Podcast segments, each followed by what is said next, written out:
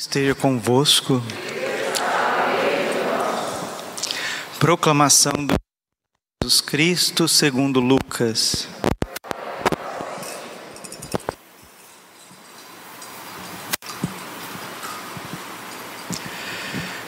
Naquele tempo, porém, os mestres da lei criticavam Jesus. Este homem acolhe os pecadores e faz refeição com eles. Então Jesus contou-lhes esta parábola: Se um de vós tem cem ovelhas e perde uma, não deixe as noventa e nove no deserto e vai atrás daquela que se perdeu até encontrá-la. Quando encontra, coloca nos ombros com alegria e, chegando a casa, reúne os amigos e vizinhos e diz: Alegrai-vos comigo, encontrei a minha ovelha que estava perdida. Eu vos digo: assim haverá no céu mais alegria por um só pecador que se converte do que por noventa e nove justos que não precisam de conversão. E se uma mulher tem dez moedas de prata e perde uma, não acende uma lâmpada, varre a casa e procura cuidadosamente até encontrá-la? Quando encontra, reúne as amigas e vizinhas e diz: Alegrai-vos comigo, encontrei a moeda que tinha perdido. Por isso eu vos digo: haverá alegria entre os anjos de Deus por um só pecador que se converte. Palavra da salvação. Ave Maria, cheia de graça, o Senhor é convosco. Bendita sois vós entre as mulheres, bendito o fruto do vosso ventre, Jesus.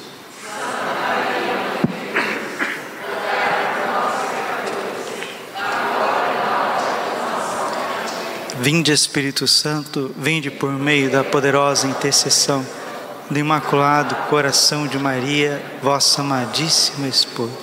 Podemos sentar um pouquinho. Jesus manso, humilde de coração.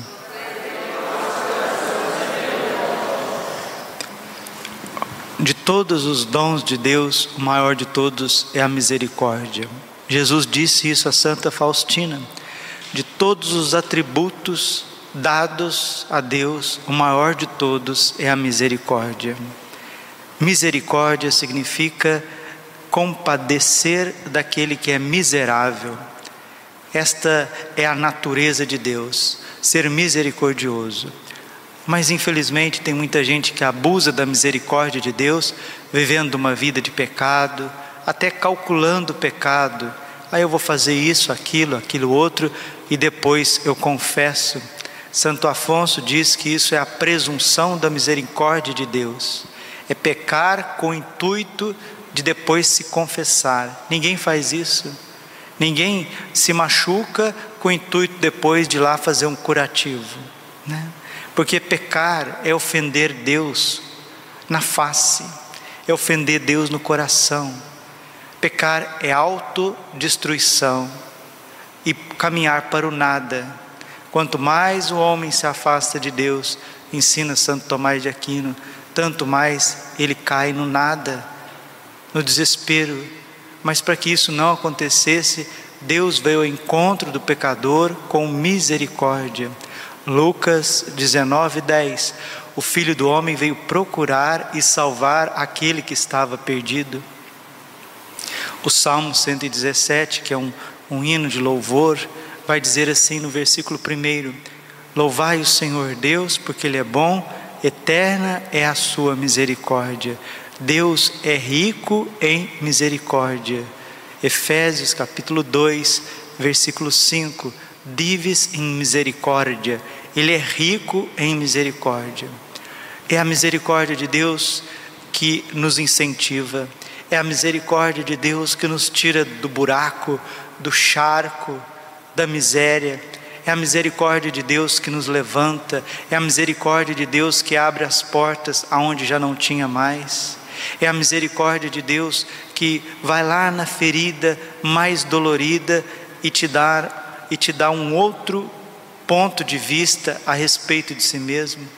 Quantas vezes nós nos torturamos, quantas vezes nós somos pesados para nós mesmos, quantas vezes nós estamos dispostos a desistir de nós. Tem momentos da vida que os piores torturadores não são os demônios, somos nós mesmos. os nossos pensamentos, os nossos sentimentos, os nossos remorsos. E não é difícil de encontrar pessoas dentro da igreja, pessoas dentro do clero, pessoas que vivem do sagrado, vivem servindo a Deus à frente de pastorais, de movimentos, de comunidades, pessoas que são consagrados a Deus com uma vida religiosa, uma vida celibatária, uma vida sacerdotal, mas a pessoa vive carregada de complexos ou então carregada de laxismos. É muito fácil a gente encontrar cristãos católicos laxos, cristãos, desculpe assim, com a rédea solta, né? não é difícil, mas também entre os mais zelosos, entre aqueles mais fervorosos, a gente acha muito escrúpulo, né? São inúmeros escrúpulos entre as pessoas que querem ser santas, complexos de culpa, autocondenação. Tudo isso denota tanto aqueles que vivem uma vida relaxada, como aqueles que vivem uma vida extremamente rigorosa, cobrando de si mesmo, denota uma coisa, queridos irmãos e irmãs, não fizeram ainda uma experiência profunda com o Espírito Santo ainda não fizeram uma experiência profunda com a misericórdia, estão buscando, sim, estão buscando, do seu jeito, mas estão buscando. Lembrando que Deus sempre, sempre, sempre, sempre, Ele recompensa o esforço da busca. Mateus capítulo 7, versículo 7: Buscai e achareis.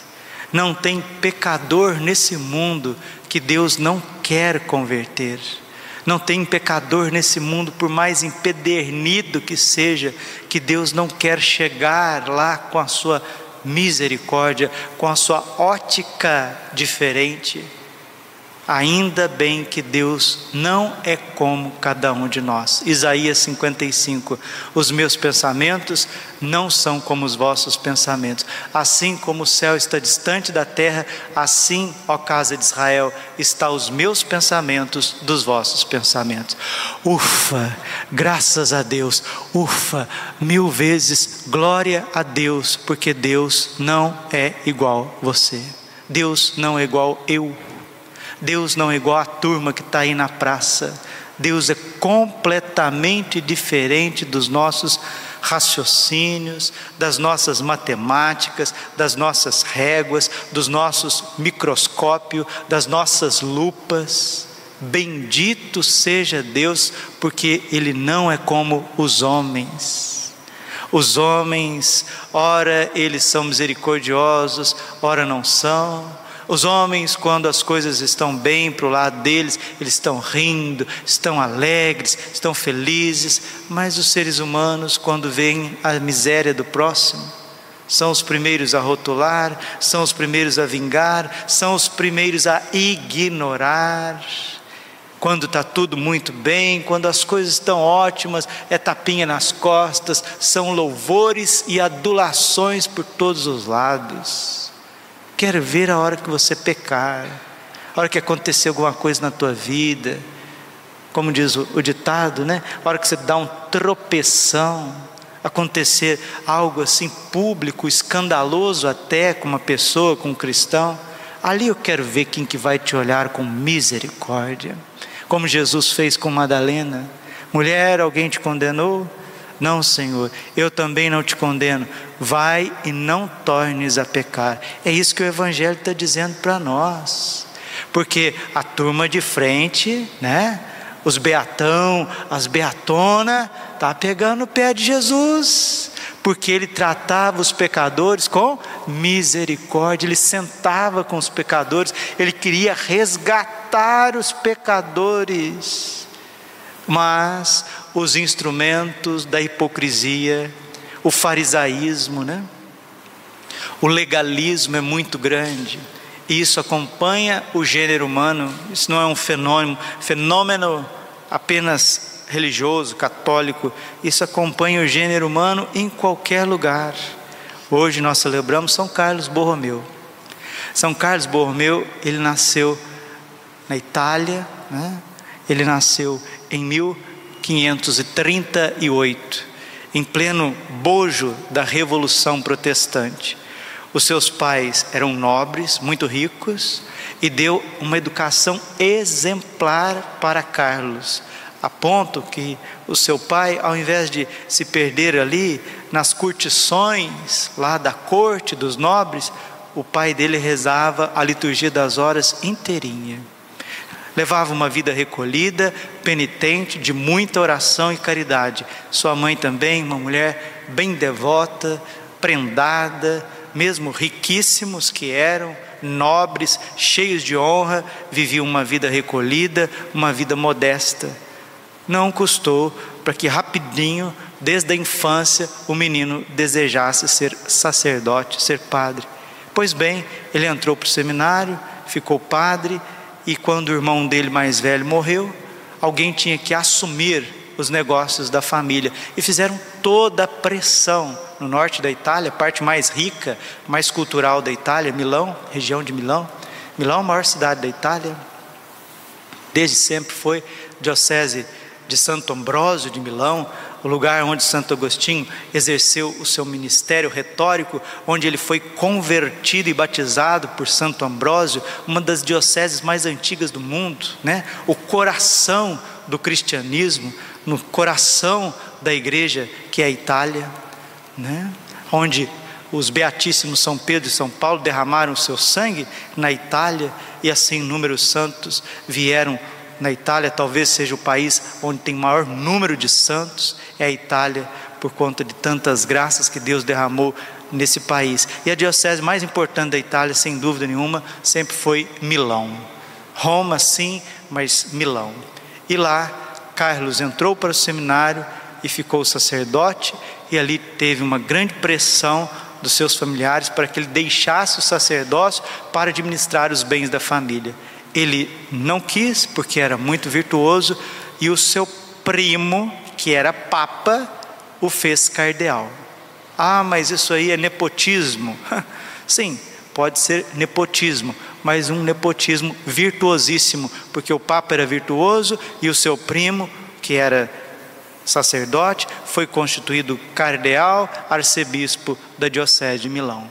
Aí vai começar verdadeiramente atos de profunda misericórdia, de trabalho e de renovação no seio da Igreja Católica.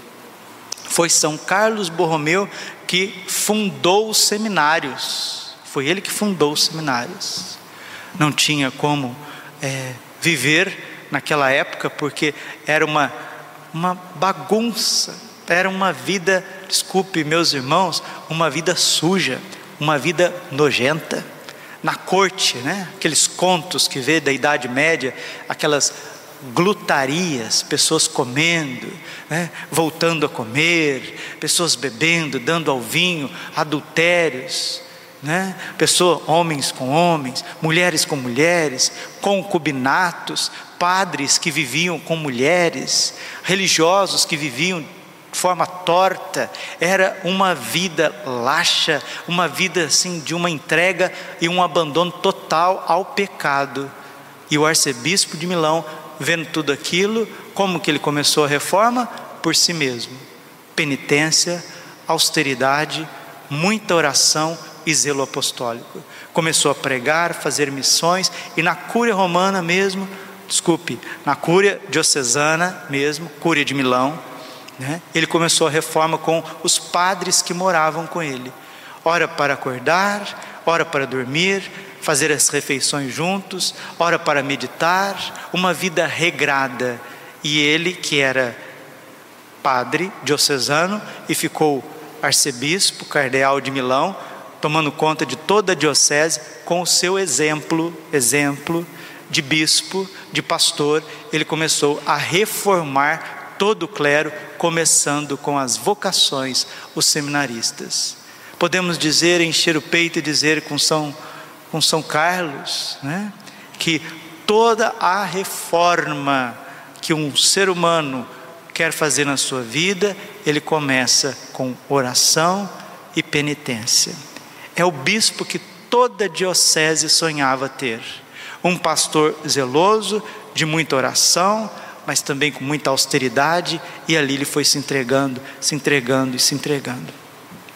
Morreu apenas com 46 anos, e por conta de tanto pecado, como está lá em Oséias capítulo 8, versículo 9: Visto que o meu povo plantou vento, está colhendo tempestade. Foram tantas iniquidades naquele tempo que estourou uma peste em Milão. A famosa peste milanesa ali no coração do século XVI, enquanto Martim Lutero estava protestando com a igreja, contra a igreja, e o Concílio de Trento estava fazendo tudo para voltar as coisas no eixo. São Carlos não hesitou, vendeu a prataria que possuía, se arriscou, colocou os seus sacerdotes a serviço dos pobres, deu asilo para aqueles que precisavam. Um pastor exímio, fundou seminários, reformou o clero, pregou missões, organizou a diocese, e daí nós temos, graças a Deus, uma igreja verdadeiramente, depois do Concílio de Trento, reformada na Itália por conta do exemplo de São Carlos Borromeu. Hoje também nós precisamos de uma grande reforma na nossa vida. Como nós precisamos. E para que ninguém desanime de si mesmo, para que nenhum bispo desanime de si e da sua diocese, para que nenhum pároco, desanime de si e da sua paróquia, para que nenhum padre desanime de si e dos seus fiéis, para que nenhum religioso, religiosa desanime de si e da sua vocação, para que nenhum jovem, nenhuma jovem desanime de si e do seu futuro, para que nenhum pai de família, uma mãe de família, uma família não desanime de si e da sua missão. Deus se fez misericórdia meditava, hoje eu meditava um pouquinho com o Padre Pio. O Padre Pio, o momento mais profundo da vida dele era quando ele se aproximava da Eucaristia. A Eucaristia era o centro da vida de Santo Padre Pio. O coração dele palpitava mais forte quando ele estava na Santa Missa, prestes a comungar. E ele sentia o amor de Jesus eucarístico e ele rezava, suspirando ao Senhor: Jesus, eu quero te amar. Eu sinto o teu amor na Eucaristia, Jesus.